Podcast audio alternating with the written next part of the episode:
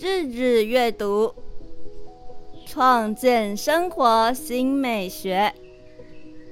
我是猫咪记，欢迎回到绘本村。今天要来介绍的节气叫做处暑。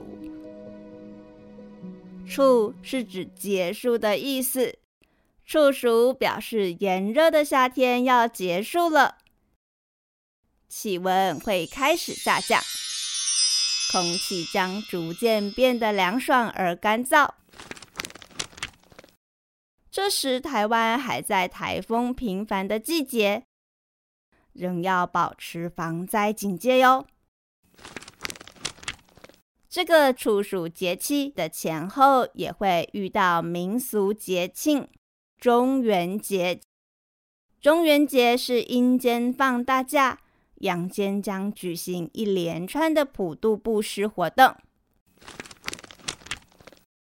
回到处暑节气，猫咪记要带小朋友来认识三候谚语及诗词。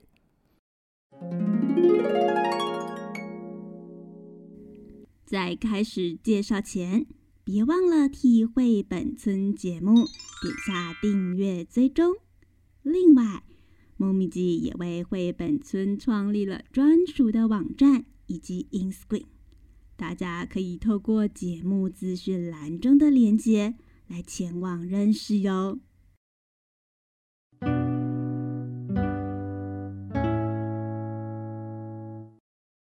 首先是三后，一后鹰乃祭鸟，老鹰将开始大量捕猎鸟类。二后天地始肃，万物凋零，逐渐转为萧瑟气氛。三后禾乃登。禾是谷物的统称，而登则是成熟，谷类作物即将成熟。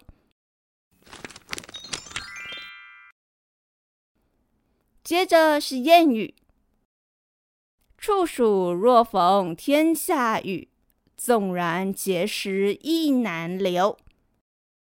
作物最怕雨水过多，而此时台湾还在台风季。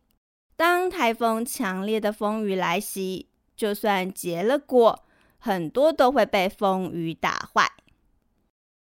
还有一句，呃，七月半鸭不知死，本来是指鸭子养到七月会再来普渡，后来延伸比喻人看不清楚大局，不知死活。最后是读一首诗的时间，《山居秋暝》，唐·王维。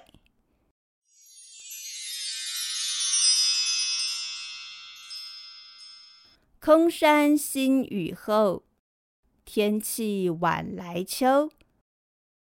明月松间照，清泉石上流。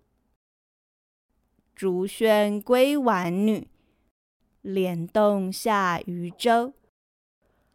随意春芳歇，王孙自可留。新雨过后，山谷里空旷清晰。深秋傍晚的天气特别凉爽，明月映照着幽静的松林间。清澈的泉水在碧石上流淌，竹林中少女喧笑，洗衣归来。